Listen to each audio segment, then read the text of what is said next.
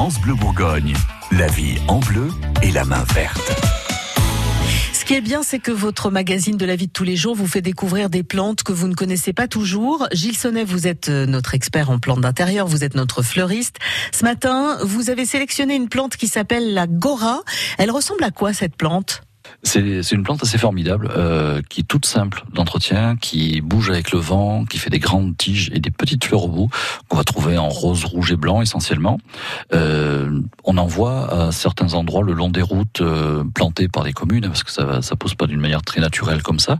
Euh, c'est une plante que moi j'aime bien, parce qu'elle elle demande rien. Vous la taillez arrivée euh, à l'automne, euh, presque à la faux ou à la cisaille, euh, et ça redémarre au printemps suivant, et ça fait des très jolis massifs de, de fleurs un peu sauvages, euh, très légers. Donc c'est des, des, fleurs qui sont qui bougent avec le vent, qui sont très champêtres. On pourrait imaginer quelques coquelicots au milieu qui poussent, et puis puis c'est ah tout.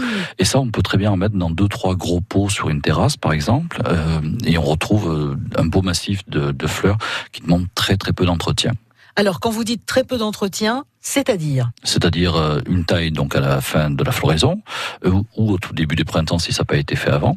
Euh, et puis ensuite un arrosage allez, par semaine, c'est le maximum. Ouais. Donc euh, je crois que là on est pas mal quand même pour. Oui, c'est pas mal, ouais. Et si c'est en pleine terre, c'est juste la taille et puis ça vit tout seul. Il n'y a pas besoin d'arroser quand c'est en pleine terre? Non, non, non, ça s'arrose tout seul avec la... des racines assez profondes et assez larges. À condition qu'on ait de la flotte. Ah oui, mais bon alors ça, on va faire confiance à la météo. En général, ça fonctionne bien. Euh, pour info, il y en a par exemple sur le long du tramway à Dijon-Valmy. Ouais. Donc euh, je pense pas qu'ils arrosent beaucoup beaucoup à cet endroit-là. Euh, et du coup, c'est ça pousse tout seul. C'est plutôt bien. Donc euh, des plantes euh, à tester, pourquoi pas Gora, hein oui. Gora. Mm. Euh, on va les marier avec quoi d'autre? On peut les marier à toutes, toutes sortes de, de massifs avec des fleurs champêtres à l'intérieur.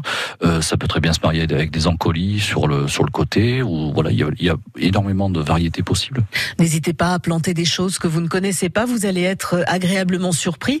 D'autant que c'est facile à faire et puis que les conseils de nos experts sont à retrouver sur francebleu.fr. France Bleu Bourgogne. France Bleu.